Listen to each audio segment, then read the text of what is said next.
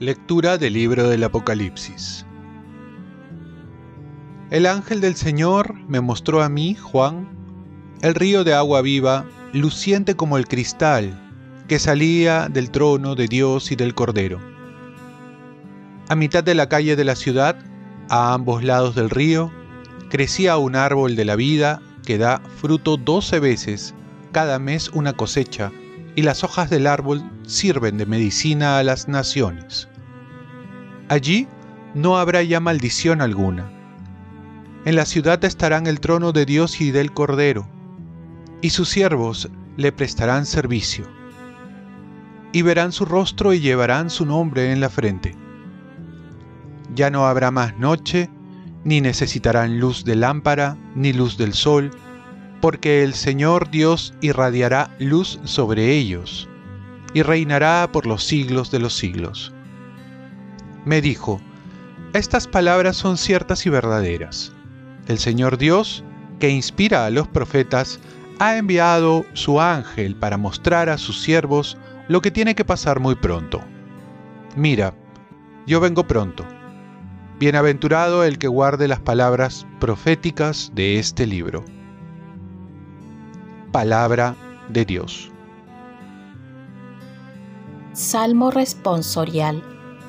Maranatá, ven Señor Jesús. Vengan, aclamemos al Señor, demos vítores a la roca que nos salva, entremos a su presencia dándole gracias, aclamándolo con cantos.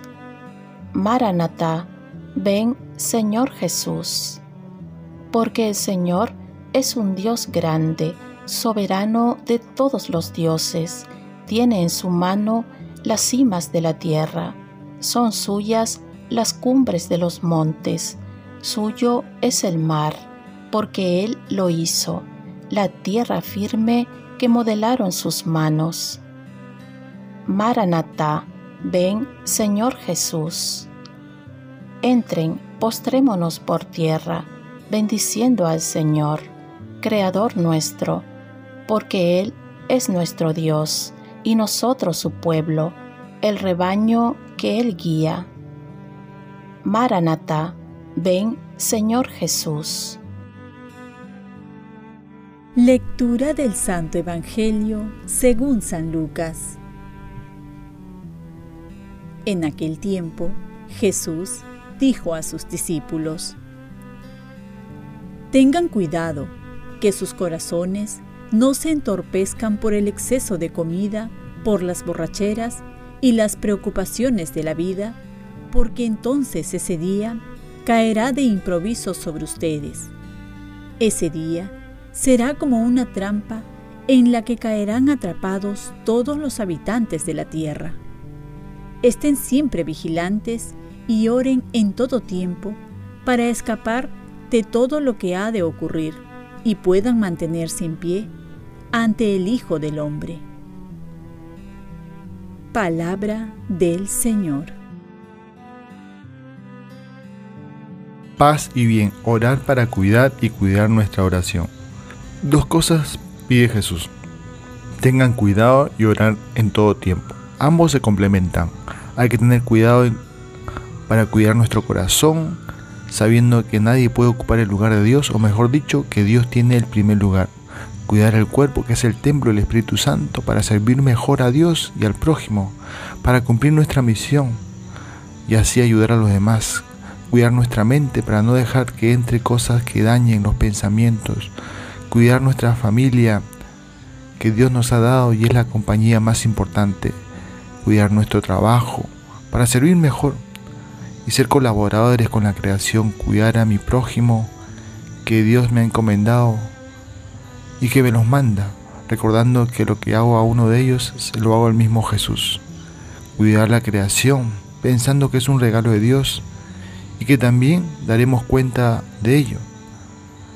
Cuidarlo porque somos administradores y no dueños y también cuidarlas para las próximas generaciones, para que tengan un lugar digno donde vivir Pero por otro lado nos habla de la oración, que hay que tenerla presente siempre y debemos cuidarla, porque la oración nos cuida a nosotros.